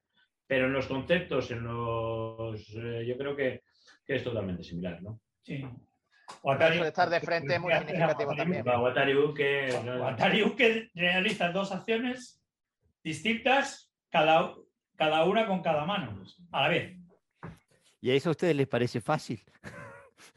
No, joder, es, es lo, es lo que se nos ha hecho Pero tan la- complicado al maestro Pullita y a mí. Es, la maravilla de, de esto, ¿no? De- Claro. de todas las técnicas estas combinadas, y no que. Pero bueno, El otro día yo con mi... acostumbrado a hacer algo y llevar la mano aquí, las dos manos hacen el mismo movimiento, cada una una parte. Lo eh, complicado es hacer dos movimientos, cada uno con una mano. Precisamente El ayer. otro día hice yo... Como tocar la Perdón, batería. es que se- Da igual, igual. No, que digo que el otro día hice un ejercicio con mis alumnos, con los niños, donde usábamos un bastón con una mano. Y entonces con la otra teníamos que hacer técnica. Y, y a mí fue el primero que se le cayó el bastón. O sea que, Claro. que confirmo la Y no dificultad. tenías el vaso vacío. Eso es muy No, eh, difícil. Precisamente ayer estuvimos haciendo un trabajo que me, que me inventé, que me decía el maestro, se lo enseñé al maestro, y me decía el maestro, pero tienes que hacerlo más fácil.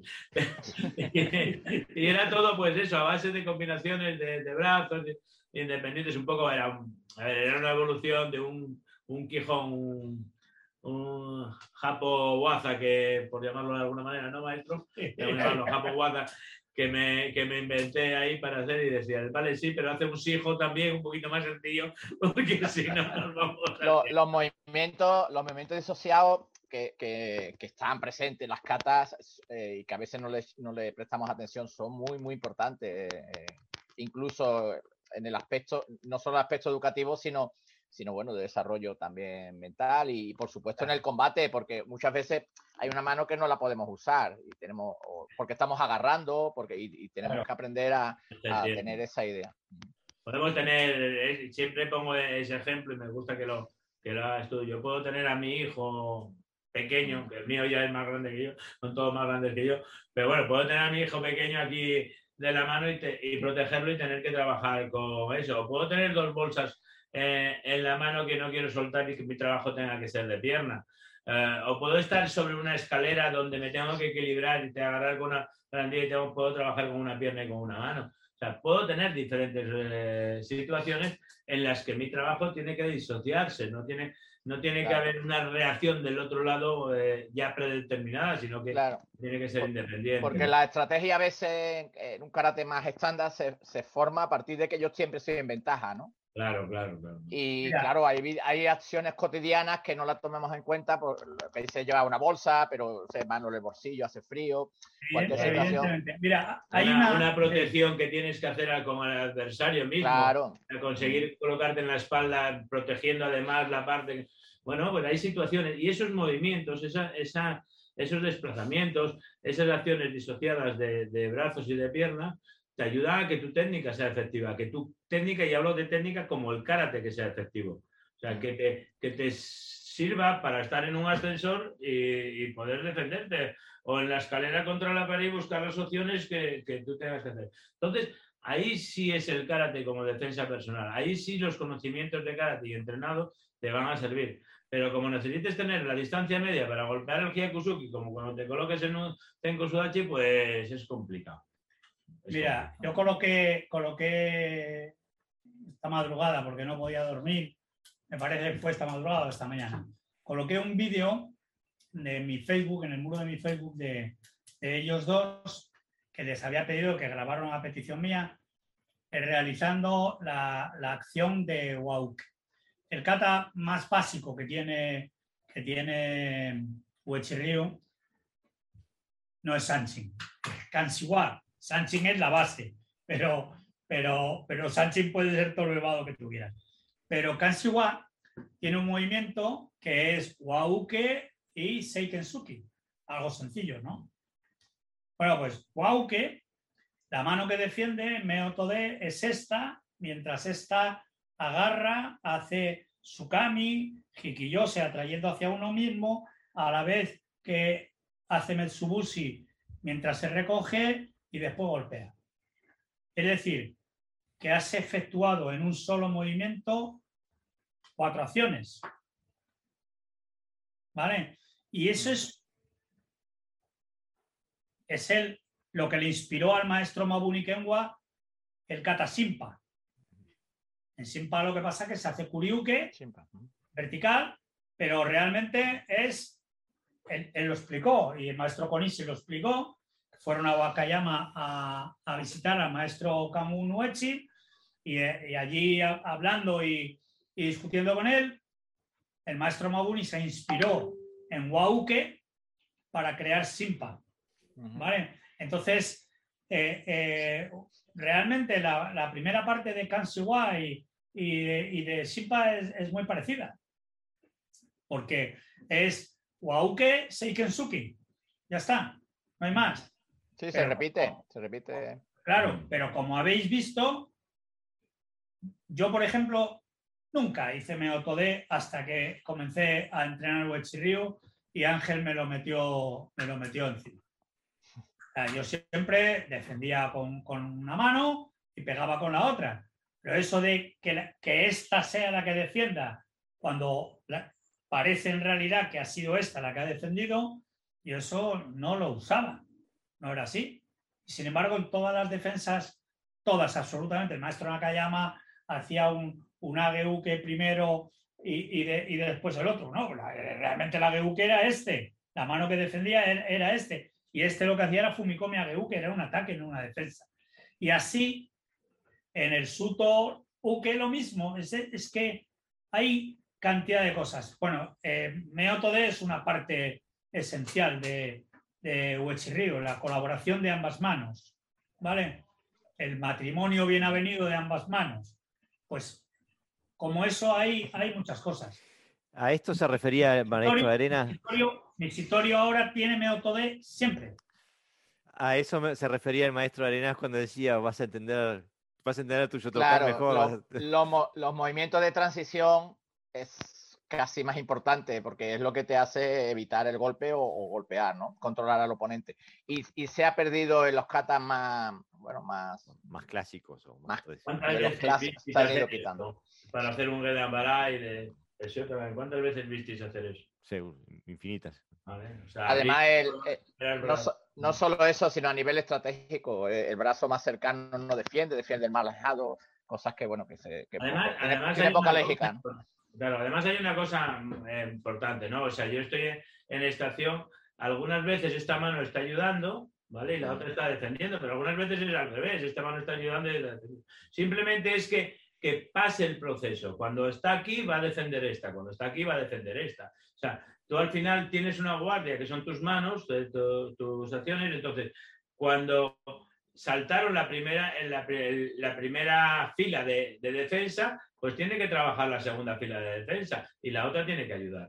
Entonces, cuando esa, como dice el maestro, el matrimonio bien avenido, cuando hay esa colaboración de las dos manos, pues al final eh, sabemos que es. Cuando hacemos una protección aquí, da opciones a, a diferentes opciones de ataque, porque primero estás haciendo una protección de tu cuerpo.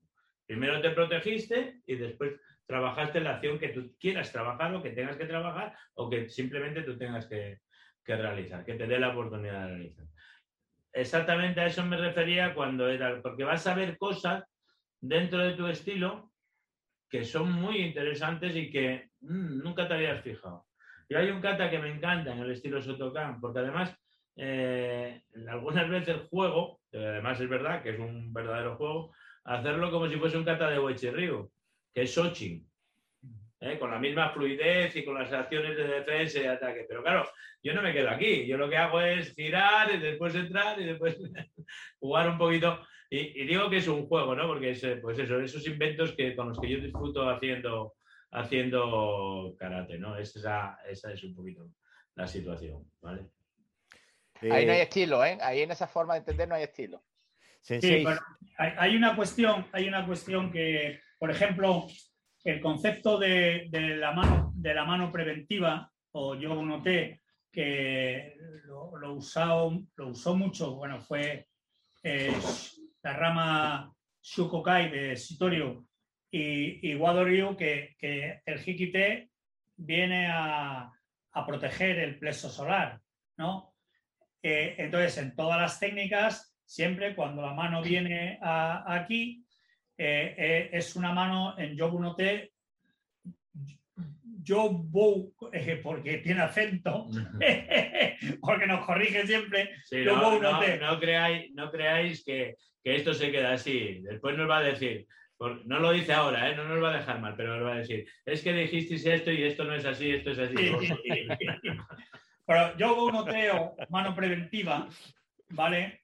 Es ese precisamente el mismo concepto. Es decir, eh, eh, tú la puedes tener ahí o la puedes tener aquí, en Irate Kamae. Si la tienes aquí, puedes empujar porque estás en una distancia corta, puedes estorbar, puedes hacer, puedes hacerme autodep, puedes ir las dos manos y tal. Eh, pero el concepto es el mismo. Esta mano que está aquí preparada está preparada para interceptar lo que vaya a salir de, la otra mano del adversario una vez que defendido. Básicamente, el concepto es muy similar. Claro, ¿cuándo lo entiendes bien? Cuando estás en una distancia corta donde no tienes más narices que hacer las cosas de una manera para que no te den, porque no tienes opción. Si no las haces bien, te sacuden. Entonces, eh, eh, tienes que, tener una, una, parte de defensiva, una parte de, de Mamoru, eh, y tal. Ahí, un, a mí me gusta hablar siempre, por ejemplo, si, tú estás en Sanchin no Kamae, solo tienes que cruzar los brazos, esta es una posición fundamental de protección. El maestro Mabuni la usaba en el kata Seiryu o Aoyagi para las, para las mujeres, ¿vale? Pero es una postura esencial de protección, ¿vale? Eh, algunos maestros le llaman Yuji Burai, y, cuando tú haces Yuji Burai, da igual la mano que esté delante, desde aquí, si te das cuenta, al estar tus codos bien colocados y los hombros bajos, puedes defender en lo alto, en lo medio, a lo bajo, puedes agarrar lo que te dé la gana. Y aquí tienes el cuerpo protegido y estás en Sanshin no Kama. Sensei, eh, los teléfonos empiezan a sonar, la gente empieza a golpear las puertas, no les quiero robar más tiempo. Eh, lo que sí quisiera, una última reflexión. Eh, son tres personas con una larga, larguísima trayectoria, larguísima experiencia, profundo conocimiento. ¿Qué, ¿Hacia dónde va el karate? ¿Qué, ¿Cuál es el futuro que nos espera en el karate? El que más experiencia futuro buscar cada uno, ¿no? Efectivamente. ¿Otra vez, Sensei? ¿No lo, no lo escuché bien? Futuro de karate hay que buscar cada uno. Es una, es una, es una cuestión personal. Sí, yo pienso igual. Yo os iba a decir, a mí me importa relativamente poco. Eh, quiero decir, eh, a nivel deportivo, pues el que quiera practicar deporte y, hacerlo como un deporte, pues genial. A nivel de karate como arte marcial, como, como lo que es, eh, pues creo que, depende de nosotros mismos, de cada uno de nosotros mismos. Pero yo sí sé dónde, dónde quiero hacer, dónde quiero estar eh, y cómo tengo que, que, hacer el karate. Y es como seguir en la línea que estoy haciendo lo que estamos haciendo, que espero que me acompañen mis maestros, eh, seguir disfrutando cada día que me pongo el karategi y seguir intentando que los valores que esta eh, sociedad está perdiendo muy rápidamente no se pierdan en el, en dojo. Eh, ayer estaba hablando con, espero que no me escuche porque la probetina, pero estaba hablando con una alumna a la que quiero muchísimo, muchísimo, muchísimo. Y, y se puso a darme un consejo de, de, la clase de karate, de cómo tenía que hacer la clase de karate. Dice, le voy a hacer, te voy a decir, es que estuvimos hablando, dije, no lo hagas. No, no se te ocurra hacerlo, o sea, no, no, no lo estropees. Porque si lo haces es que no entendiste nada. ¿Entendiste? Nada, una reunión para decir a un maestro de karate cómo tiene que dar una clase de karate es una locura, ¿no? Bueno, pues, pues yo quiero hacer eso. Yo quiero que me pongan la clase con el maestro Pujita, con el maestro Monchotín, y yo me callo la boquita y hago mi clasita. Y ya está, mi entrenamiento. Y ellos hacen lo mismo conmigo. Si ellos lo hacen conmigo, ¿cómo no lo voy a hacer yo? ¿Me entiendes? Eh, esos valores, los valores de respeto, los valores que tiene el karate como tal, el valor de sacrificio, el decir que algo es difícil, pero que me encanta, el decir que estuve tres años con los 35, 40 que tenemos los dos, que ya hemos perdido tres años, tres, tres años para empezar a coger cuatro conocimientos, vamos, esto, esto, es una locura, pero es que yo quiero eso, quiero ese karate. Y, ese es el futuro del karate. El resto que haga lo que quiera. Eso es una posición ejemplar. Sensei, eh, eh, digo, gracias por la lección. Eh, ha sido un gustazo. La verdad que es un honor tenerlos en el, podcast. Muchas gracias. muchas gracias a vosotros. Ha sido un placer muy grande. Nos hemos encontrado muy a gusto, como siempre. Hemos aprendido mucho. Muchas gracias. todos, todos. Nos hemos divertido, sobre todo. Sí, mucho. Muchas gracias, Sensei. Muchas gracias.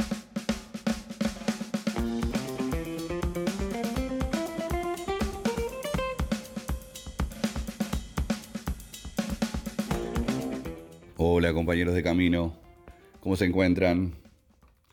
Bueno, una vez más acá estamos para eh, reescribir un poquito más la historia en estos dojo apuntes.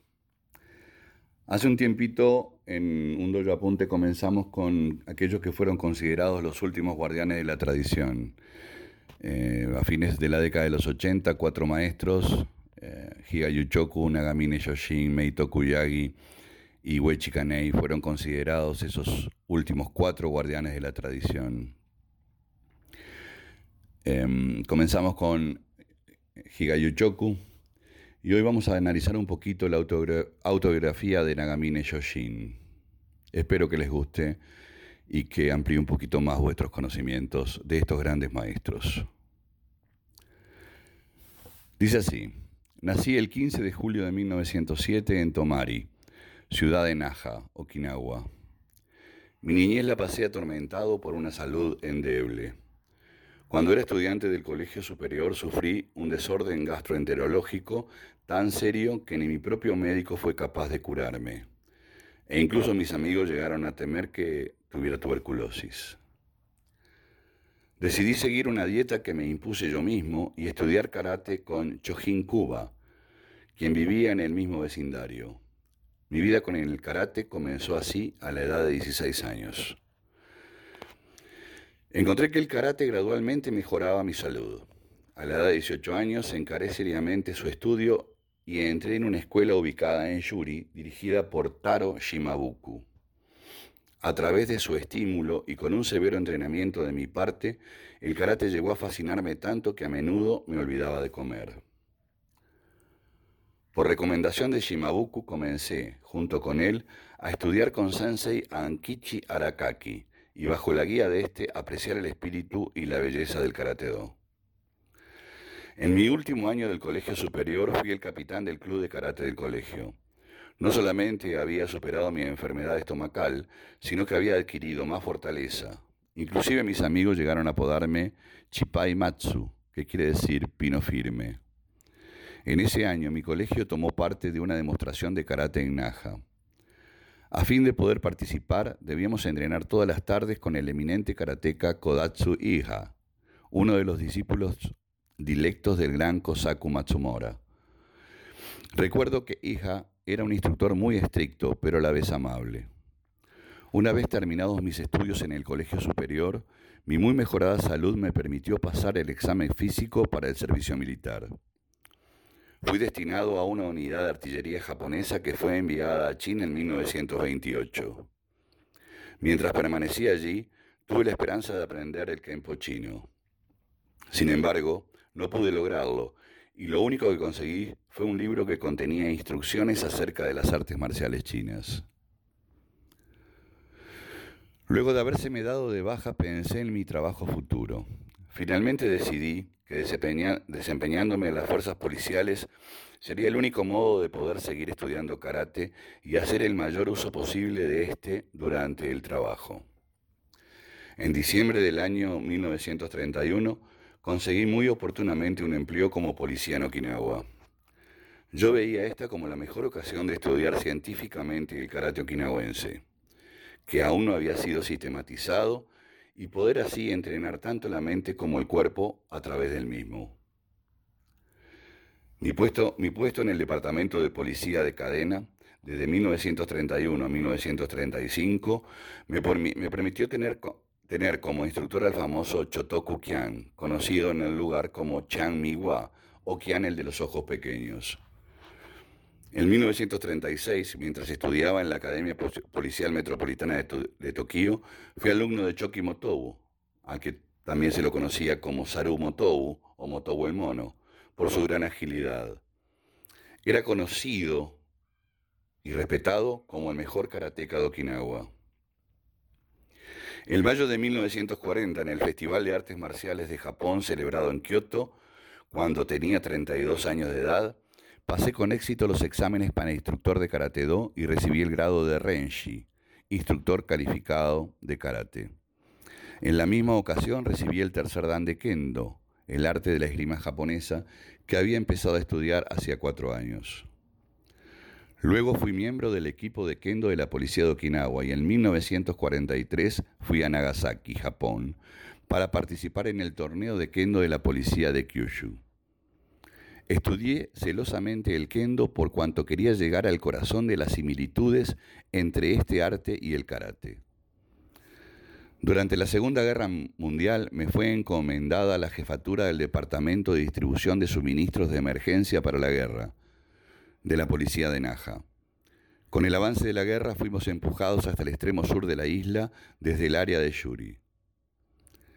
El 27 de junio de 1945, el comandante japonés, teniente general Ushijima, fiel al código de las tradiciones samurái, cometió harakiri en una cueva situada en Mabuni, o lo que ahora se conoce como el farallón del suicidio. Ushijima dejó un poema antes de matarse que en una parte decía, Aun cuando las hojas jóvenes habrán de caer antes del otoño, espero que crezcan nuevamente cuando en el futuro llegue a la isla la primavera. Con la noticia de la muerte de Ushijima, voluntariamente nos rendimos al ejército norteamericano en la creencia de que no tenía sentido seguir peleando. Después de la rendición fue enviado a una aldea llamada Iraja, en donde hice toda clase de trabajo para los heridos de retaguardia. Un día sucedió que encontré un libro en la calle. Para mi sorpresa, se trataba de Karate Do Kyohan, de Gichin Funakoshi, quien fuera el primero en introducir el karate en el Japón continental. Supuse que era más que una coincidencia el haber encontrado este libro, y creí que el destino me llevaba a tomar el camino del karate. Decidí abocarme a esta disciplina para ayudar a reformar la sociedad decadente nacida a principios de la guerra. Terminada esta, la juventud se vio empujada a la desesperación. El sentido de su moral se desvaneció y aumentó enormemente la delincuencia juvenil. Apareció como imperativo el imprimir una fe imperecedera en los corazones y en las mentes de la juventud prometedora y yo sentí que existía una verdadera necesidad de un dojo en que la gente pudiera entrenar sus cuerpos y forjar espíritus indomables. El estado ruinoso de mi país me impidió concretar inmediatamente mi sueño de abrir un dojo y regresé al departamento de policía. En enero de 1951 fui ascendido a jefe de policía y pasé a ocupar este cargo en la ciudad de Motou. Después de asumir funciones allí, abrí un programa para todo el año, con instrucción sistemática de judo para todos los jóvenes policías cinturones blancos, con el propósito de participar en un torneo de judo de toda Okinawa. Comencé a entrenarlos todos los días, enseñándoles también karate. Durante ese año afronté muchas dificultades, de las cuales la peor fue la muerte de un compañero policía como consecuencia de un accidente en la práctica de judo. Después de superar muchos contratiempos, finalmente participamos en octubre en el torneo y nuestro equipo de cinturones blancos del Departamento de Policía de Motou, que contaba con solo 60 policías, ganó contra otros 13 equipos policiales mucho más numerosos, algunos de ellos provenientes de las comisarías de, las Maehara, Kosa, Yuri y Naja, y que tenían más de 200 efectivos cada uno. Pero nuestro severo entrenamiento del año anterior nos dio la victoria en este torneo. Como un símbolo de aquella victoria, los cinturones blancos fueron promovidos a cinturones negros de primer grado, es decir, Shodan. Satisfecho con el resultado de mis esfuerzos como jefe del Departamento de Policía de Motobu, renuncié a este puesto a fin de cristalizar mi mayor anhelo, que era construir mi dojo. Llevé a cabo mis sueños abriéndolo en Naja en enero de 1953 y lo llamé Kodokan Karate Do y Kobujutsu Dojo. Recordemos que Kobujutsu se refiere a las viejas artes marciales de Okinawa que utilizaban armas de estilo antiguo. La historia de mi vida en el karate debe incluir el papel de mis maestros y su influencia no solo sobre mi persona, sino también sobre todos los que han seguido el camino trazado por ellos. Yo, he recibido instrucciones de tres grandes maestros, Ankichi Arakaki, Chotoku Kian y Choki Motou. El sensei Kian había sido alumno de sensei Sokon Matsumura, de Yuri y de sensei Motou fue discípulo y el sensei Motou fue discípulo del sensei Kosaku Matsumura de Tomari. Por lo tanto, soy el tercer instructor después de estos dos maestros. Basándome, basándose mis enseñanzas en las ideas de estos dos notables maestros, decidí en 1947 llamar a mi estilo de karate do Matsuayashi Ryu en honor a ambos. De esta manera, los nombres de estos karatecas serían conservados en nuestras memorias.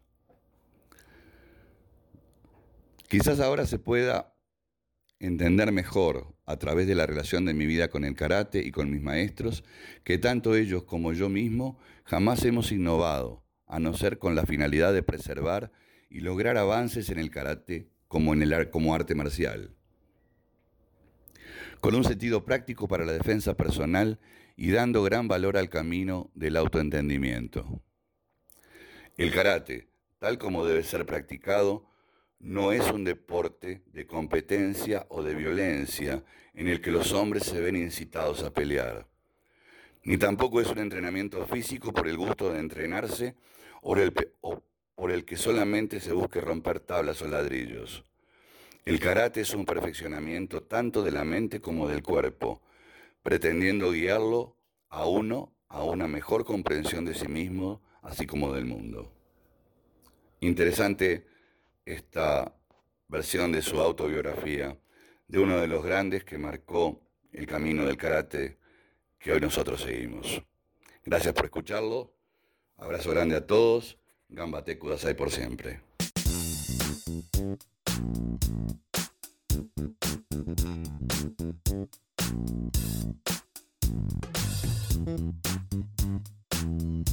Bueno, eso ha sido todo por hoy. Espero que hayas disfrutado de este episodio. Como siempre, nos puedes escuchar en nuestras redes, en Spotify, iTunes y también en la revista mocuso.ar.